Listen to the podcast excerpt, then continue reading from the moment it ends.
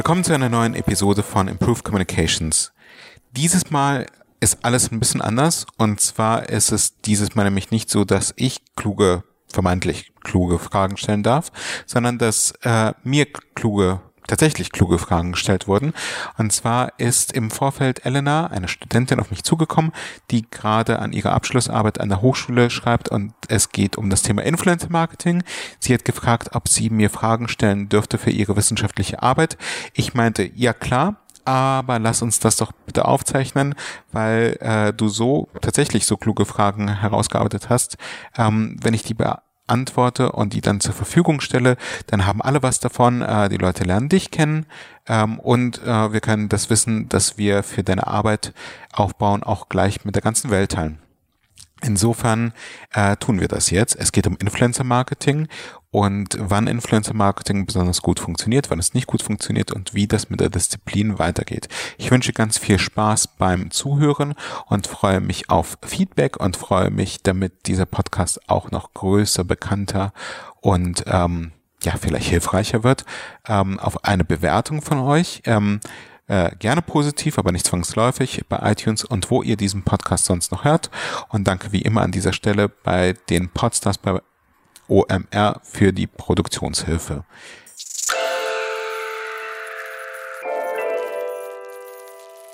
Mein Name ist Elena Scheffold. Ich studiere gerade im sechsten Semester an der Munich Business School und schreibe im Moment meine Bachelorarbeit zum Thema die Relevanz des Influencer-Marketings in der Kommunikationspolitik. Prima, dann äh, Elena, ähm, die Bühne gehört dir. Ähm, wie lauten deine Fragen? Also die erste Frage ist direkt, welche Vorteile das Influencer-Marketing gegenüber klassischem Marketing bieten und wie sie diese auch priorisieren würden.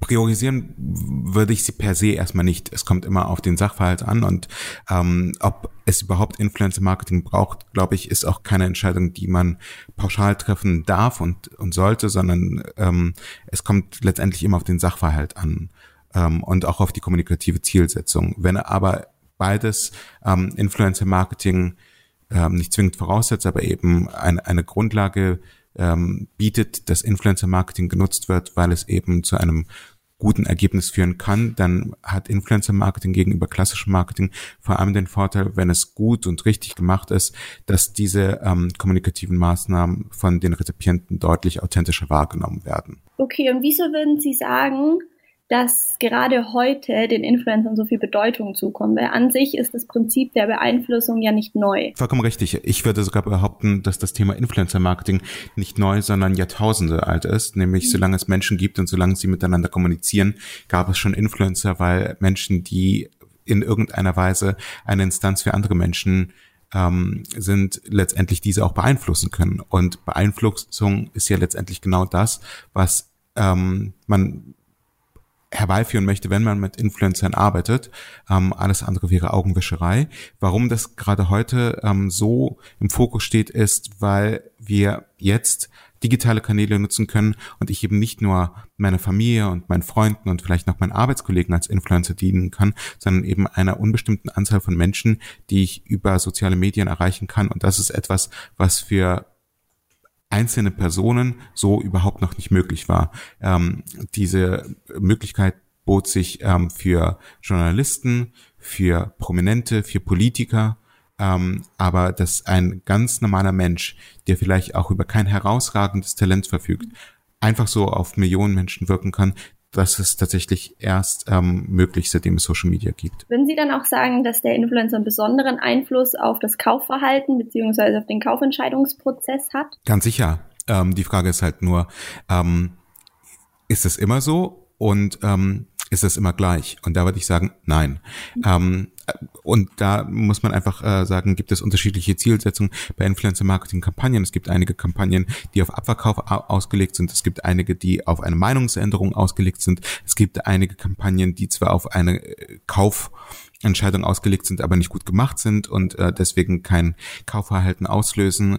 Ähm, ja, das kann schon durchaus die Zielsetzung sein, ist aber nicht zwangsläufig. Okay, das beantwortet eigentlich teilweise schon meine nächste Frage und zwar welche Möglichkeiten und Zielsetzungen die Unternehmen mit den Arbeit, der Arbeit von diesen Persönlichkeiten sehen und welche Hebel und Erfolgsfaktoren dafür für die Realisierung dieser Ansätze dann auch wichtig sind. Wenn wir tatsächlich bei der wörtlichen Bedeutung des ähm, Begriffs Influencer bleiben, dann geht es hier in der Tat um Beeinflussung. Mhm. Und ähm, wie worin kann man Menschen beeinflussen? Bei so ziemlich allem, was das Leben ausmacht.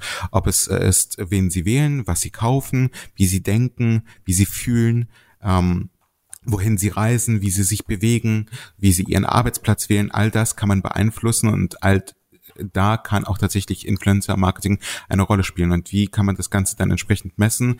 ob der Erfolg am Ende herbeigeführt wird oder nicht. Aber um diesen Erfolg letztendlich ähm, abgleichen zu können, braucht es eben wirklich eine strategische Zielsetzung und dann auch die entsprechende Ableitung der kommunikativen Maßnahmen. In allen Branchen ist heutzutage eigentlich das Influencer-Marketing zu finden. Aber in welcher Branche sehen Sie das größte Potenzial? Ja, ehrlich gesagt stimme ich da nicht überein. Also ich glaube nicht, dass in allen Branchen Influencer Marketing tatsächlich schon eingesetzt wird, weil viele speziell im B2B-Bereich sagen, mh, hm, das ist etwas für Fashion, das ist etwas für Beauty, das ist etwas für, für lifestyleige Produkte, aber für uns ist das nicht äh, das, das, das zwingende Motiv. Und da würde ich sofort widersprechen und sagen, gerade für euch ist es etwas, was total wichtig ist, weil ähm, überall dort, wo Nischen ähm, wo wir über Nischen sprechen, muss man einfach ganz klar sagen, gibt es sehr, sehr, sehr wenig Influencer, weil es überhaupt eine sehr, sehr kleine Zielgruppe gibt. Und wenn du weißt, dass für deinen wirtschaftlichen Erfolg nur zwei Personen relevant sind, dann ist es ja ein leichtes, mhm. die zu identifizieren ob es dann letztendlich leicht ist, mit denen in Kontakt zu treten und sie dann auch für eine entsprechende Zusammenarbeit zu gewinnen, ähm, sei dahingestellt. Ähm, das heißt also, äh, wahrscheinlich sagen die meisten, Influencer-Marketing ist besonders einfach, äh, wenn es um Beauty und Fashion geht. Ich sage, Influencer-Marketing ist besonders äh, dann einfach aufzusetzen, wenn es um Nischen- und B2B-Marketing geht. Dann würden Sie also zustimmen, dass Leister-Unternehmen das Influencer-Marketing mehr einsetzen? Absolut, äh, schlicht und ergreifend, weil ähm, Influencer wie Bibi, Dagi, äh, Caro Dauer, Leonie Hanne und wie sie alle heißen, ähm, eine total große Reichweite haben und bekannt sind und durch die Medien gehen und ähm, Marketingentscheider glauben, das seien die Influencer unserer Zeit. Ähm, das, was ich sehe, das, was ich glaube, ist, dass jede Branche ihre Marketing, ähm, jede Branche ihre Influencer hat. Die haben dann vielleicht nicht die Reichweite von einer Million oder fünf Millionen Followern in irgendeinem Kanal. Vielleicht sind es tatsächlich auch nur 500. Aber wenn du die relevanten 500 Entscheider damit erreichst, dann bist du einfach der Go-To-Influencer. Und deswegen, ähm, ja, Fashion Beauty hat es für sich schon entdeckt. Mhm. Ähm, andere Branchen dürfen da durchaus noch folgen. Wenn wir direkt mal bei der Modebranche bleiben würden, welche Relevanz sehen Sie in dieser Branche mit dem Influencer-Marketing? Ja, das ist dann letztendlich die Frage, wie man Relevanz definiert. Ähm, wenn wir darüber reden, ob Influencer Marketing im Marketing-Mix in der Modebranche schon angekommen ist, dann können wir da, glaube ich, äh, relativ einfach ein sehr, sehr großes Ja dahinter machen. Mhm. Wenn wir darüber nachdenken, was das tatsächlich bringt, also wenn wir wirklich darüber nachdenken, wozu wir eigentlich Kommunikation machen, nämlich um am Ende wirklich eine kommunikative Wirkung zu erzielen, ähm, bin ich mir nicht hundertprozentig sicher, ob jeder Influencer wirklich zum wirtschaftlichen Erfolg äh, des Modeunternehmens beiträgt, für das er entweder gebucht wird oder auf dessen Veranstaltung er letztendlich auftritt, weil man, glaube ich, sehr stark unterscheiden muss zwischen Influencern, die Content produzieren, ähm, sich mit ihrer Community auseinandersetzen und auf diese Art und Weise Menschen beeinflussen, ähm, oder ob wir über Stars und Sternchen sprechen, die über Social Media ähm, vielleicht irgendwann mal Influencer waren, aber aus dieser Rolle längst entwachsen sind und mittlerweile ähm, wirklich die Prominenten unserer Zeit sind und die in der ersten Reihe einer Fashion Show sitzen und am Ende von der Gala oder Grazia ähm, fotografiert werden und Fotos von der Show posten, entweder ähm, äh, auf Instagram oder in ihren Instagram Stories und ähm, dann ist es tatsächlich eine reine Branding-Maßnahme und die kann man einfach wahnsinnig schwer messen. Aber grundsätzlich im Rahmen der Kommunikationspolitik, sprich Aufbau von Brand Awareness, Brand Image und Stärkung der Marke, können Sie schon einen großen Beitrag leisten. Sehr wahrscheinlich. Es gibt dazu jetzt, soweit ich weiß, noch keine wissenschaftlichen Studien, die das tatsächlich belegen würden. Ich meine, man muss sich einfach immer die ähm, die ehrliche Frage stellen, wenn eine Caro Dauer zur New York Fashion Week fliegt und im Rahmen dieser New York Fashion Week am Ende auf zehn Shows ähm, in der ersten, zweiten oder dritten Reihe sitzt und von diesen Shows postet, was bringt es dann tatsächlich ähm, Designer Nummer eins vier und sieben. Ähm, ich glaube, am Ende muss man schlicht und ergreifend sagen, ähm, hilft es der Brand Caro Dauer, hilft es vielleicht auch der Awareness für die New York Fashion Week, aber nicht zwangsläufig Designer eins, vier und sieben oder zwei, drei und acht, ähm, beziehungsweise nur in einem abgeschwächten Umfang. Und dass die Modeunternehmen gerade ziemlich kurzen Produktlebenszyklen unterliegen, würden Sie sagen, dass das enorm dazu beiträgt, dass die Modeunternehmen Influencer-Marketing mehr nutzen wollen oder müssen? Nö, ich glaube, das hat tatsächlich etwas mit unserem geänderten Konsumverhalten zu tun. Also ich meine, das Unternehmen, das am meisten ähm, dazu beiträgt, dass wir momentan ähm, Bekleidung sehr, sehr gering schätzen, ist Primark. Ähm, und soweit ich weiß, setzt Primark jetzt noch nicht im höchsten Maße auf Influencer-Marketing. Also ähm, alles den Influencern in die Schuhe zu schieben, halte ich dann auch für ein bisschen überhöht. Und wenn wir jetzt mal die Branche einfach wechseln, in die Kosmetikbranche reinschauen, wie würden Sie die Relevanz da einschätzen? In etwa genauso hoch wie beim Thema Mode. Ähm, allerdings ist der Zugang zu Beauty und Kosmetik doch noch ein bisschen komplizierter als zu Fashion, weil es da tatsächlich eben auch durchaus um ähm, deutlich mehr Faktoren wie Nachhaltigkeit, ähm, Unverträglichkeiten, Zusammensetzung und, und, und wirklich auch Chemie geht. Und da gibt es tatsächlich relativ wenig Influencer, die wirklich sehr, sehr tief ähm, und, und sich intensiv mit der Materie auseinandersetzen. Wenn man das aus dem aus dem reinen Lifestyle ähm, Blickwinkel betrachtet, dann äh, sieht man schon relativ viele Menschen, die sich mit dem Thema Beauty auseinandersetzen. Wenn man sich aber wirklich anschaut, welche ähm, Personen sich sehr intensiv und ausführlich mit Beauty-Produkten auseinandersetzen und vielleicht auch tatsächlich eine negative Empfehlung aussprechen, weil auch nur dadurch ein Influencer glaubwürdig wird, nämlich nicht indem er für ähm, Kampagnen und, und Unternehmen, für die er gekauft wird, eine positive Kaufempfehlung auszusprechen, sondern eben auch eine negative Kaufempfehlung, wenn etwas nicht gefällt, dann äh, sieht man, dass die wirklich substanziellen Influencer im Beauty-Bereich doch relativ übersichtlich sind. Mhm. Bei der Auswahl der Influencer und also wenn ein Unternehmen die Influencer auswählt, spielt da der Brandfit zwischen den beiden eine, eine große Rolle, um sicherzustellen, dass man Erfolg hat hinsichtlich der Kommunikationspolitik? In einer perfekten Welt würde ich sagen, ja. In der Realität ist das leider nicht der Fall oder kaum der Fall.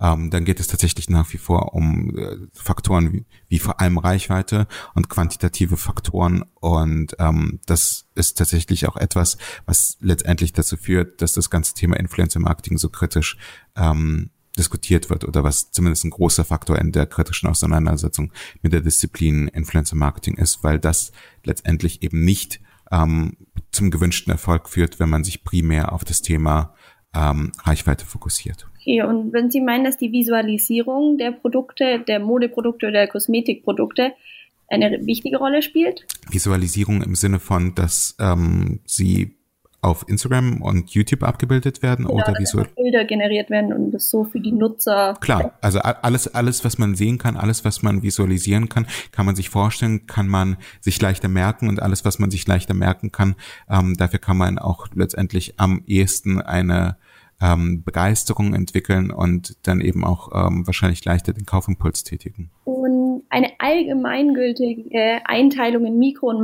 Makro-Influencer gibt es ja eigentlich nicht. Aber wenn wir jetzt sagen, die Mikro-Influencer gehen so bis 50.000 Follower und Makro-Influencer ab 50.000 Follower, würden Sie sagen, dass Reichweite immer gleichbedeutend ist mit der Relevanz oder würden Sie da Unterschiede machen?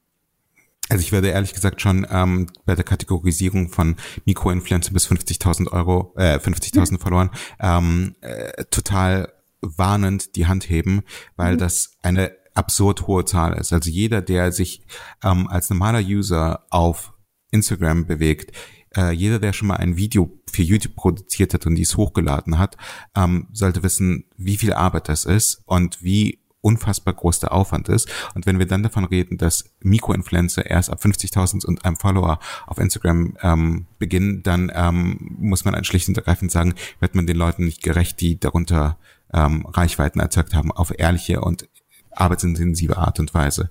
Ähm, zum zweiten Teil ähm, der Frage, ähm, Reichweiten sagen schlicht und ergreifend nichts aus. Ähm, es gibt qualifizierte Reichweiten und die sind deutlich aussagekräftiger, weil das, was ich gerade schon gesagt habe, unter Umständen gibt es für die Branche Banking einen ähm, Instagrammer, der 398 Follower hat. Mhm. Jede Beauty Brand, jede Fashion Brand würde sagen, das ist für uns, also den schauen wir uns nicht mal an. Mhm. Wenn aber von diesen 398 Followern sich 314 intensiv mit dem Thema Finance auseinandersetzen, weil diese Person ständig irgendwelche Statistiken ähm, in visualisierter Form zum Thema Finance und Fintechs ähm, postet, dann ist das mit Sicherheit einer der einflussreichsten Accounts im Bereich Banking auf Instagram. Ähm, wenn man den nicht als den Influencer berücksichtigt äh, bei der Produkteinführung eines neuen ähm, Finance-Produkts oder eines neuen Fintechs auf Instagram, dann macht man irgendetwas in seinem Job verkehrt. Es geht tatsächlich vor allem immer um die Frage, was möchte ich erreichen? Wie sieht mein Produkt aus? Wie sieht meine Zielgruppe aus? Und dann muss man rückwärts denken, wer sind die richtigen Influencer?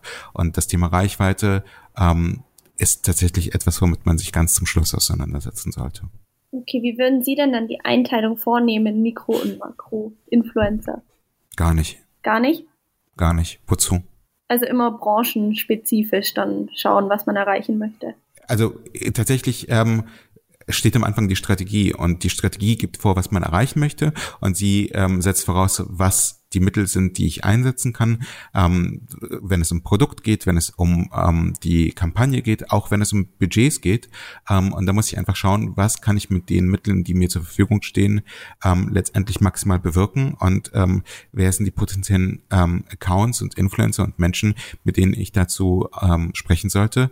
Und wenn ich dann eben auf 300 Influencer komme, die alle Reichweiten jenseits von 500.000 habe, dann ist das okay so und ähm, dann würde niemand auf die Idee kommen, von Mikroinfluencern zu sprechen. Aber wenn ich dann eben auf sieben Accounts komme, die ähm, unter 1000 Followern sind, aber eben zum gewünschten Kampagnenziel ähm, beitragen können, dann ist es doch total irrelevant, ob sie Mikro- oder Makro-Influencer sind. Sie sind dann die richtigen für meine Kampagne. Ja, da haben Sie recht. Wie würden Sie sagen, das sieht die Zukunft von Influencer-Marketing aus? Ist eine ähm, tatsächlich sehr, sehr schwierige Frage. Ich bin ehrlich gesagt kein, kein Wahrsager, deswegen kann ich sie äh, schlicht und ergreifend ähm, nicht beantworten. Ich glaube, äh, die Gegenwart vom Influencer-Marketing sieht so aus, dass wir nach wie vor total am Anfang einer Marketing- und Kommunikationsdisziplin stehen, die vielleicht von fünf bis zehn Prozent einer Marketingentscheider überhaupt schon verstanden wurde mhm. in ihrer potenziellen Relevanz und von den meisten nach wie vor belächelt wird. Und solange das der Fall ist, brauchen wir gar nicht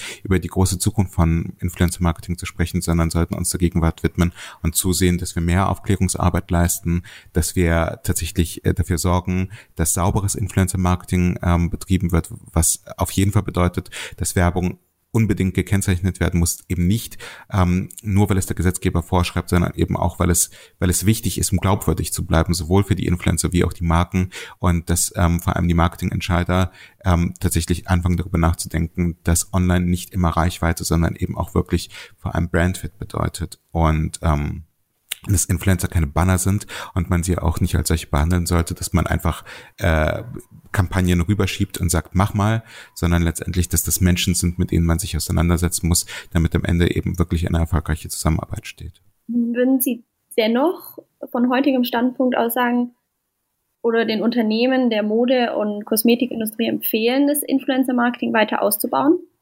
Selbstverständlich, nur mit Sinn und Verstand ähm, und nicht blind, wenn man irgendeine Maßnahme hat, dass es dann heißt, lad mal jetzt noch 50 Influencer ein, ähm, weil es irgendwie dazugehört, sondern dass man sich eben wirklich überlegt, wenn man ein Event macht, wenn man ein Produkt auf den Markt bringt, wenn man ähm, vielleicht auch eine neue Geschäftsführerin oder einen neuen Geschäftsführer hat, den man der Öffentlichkeit vorstellen möchte, dass man das alles mit Sinn und Verstand macht und dass man sich wirklich überlegt, wer sind denn eigentlich die richtigen Influencer und nicht einfach nur die Influencer sagt. Okay, vielen Dank. Das war auch schon meine letzte Frage. Sehr, sehr Vielen gerne. Dank für Ihre Zeit. Dankeschön, Elena, und viel Erfolg. Danke.